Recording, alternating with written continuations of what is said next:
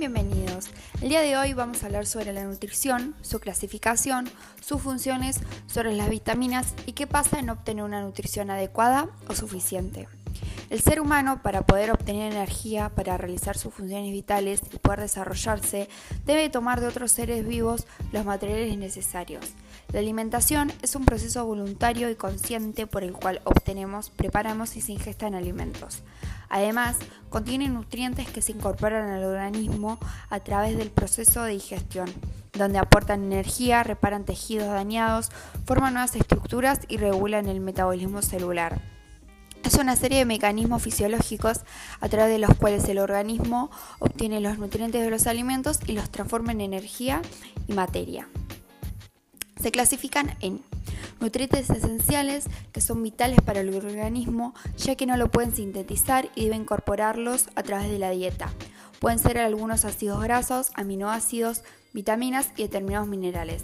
Y por otro lado, los nutrientes no esenciales son aquellos no vitales para el organismo, ya que pueden sintetizarse a partir de moléculas precursoras.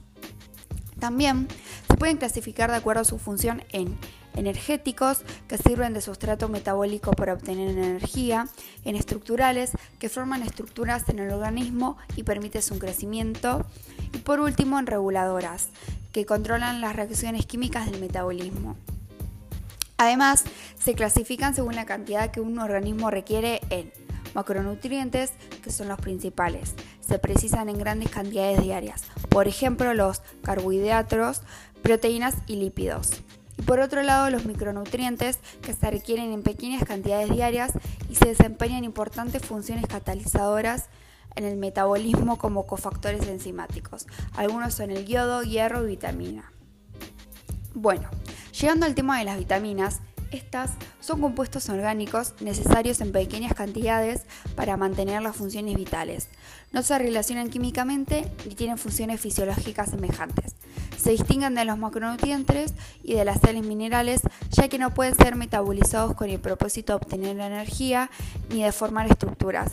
Son de naturaleza orgánica y se distinguen dos tipos. Los liposolubles, que son solubles en grasa. Son las vitaminas A, D, E y K. Se acumulan en el cuerpo dado que no pueden eliminarse por la orina. Están involucradas en procesos de formación o mantenimiento de estructuras tisulares, procesos inmunológicos y de actividad antioxidante. Los hidrosolubles son aquellos solubles en agua. Son del grupo B y vitamina C. Participan como coenzimas en vías metabólicas de nutrientes orgánicos. Son excretadas por la orina y no se almacenan en el organismo. Se deben consumir con mayor frecuencia que las liposolubles. Ahora bien, ¿qué pasa si el cuerpo no recibe suficientes nutrientes? Bueno, si el cuerpo no recibe suficientes nutrientes, se va a producir una deficiencia. Y el cuerpo, al tener una deficiencia, va a empezar a, a fallar produciendo problemas graves. Por otro lado, si se recibe un exceso de nutrientes, se pueden llegar a desarrollar problemas metabólicos como lo son las diabetes, la hipertensión o ciertos tipos de cáncer, caries dentales o pérdidas de los dientes y algunas enfermedades hepáticas o renales. También se puede mencionar la comida chatarra, que son aquellos alimentos con una cantidad escasa de nutrientes que nuestros cuerpos necesitan y contienen un alto nivel de grasa, azúcar y sal elementos que el cuerpo puede obtener en exceso con mucha facilidad.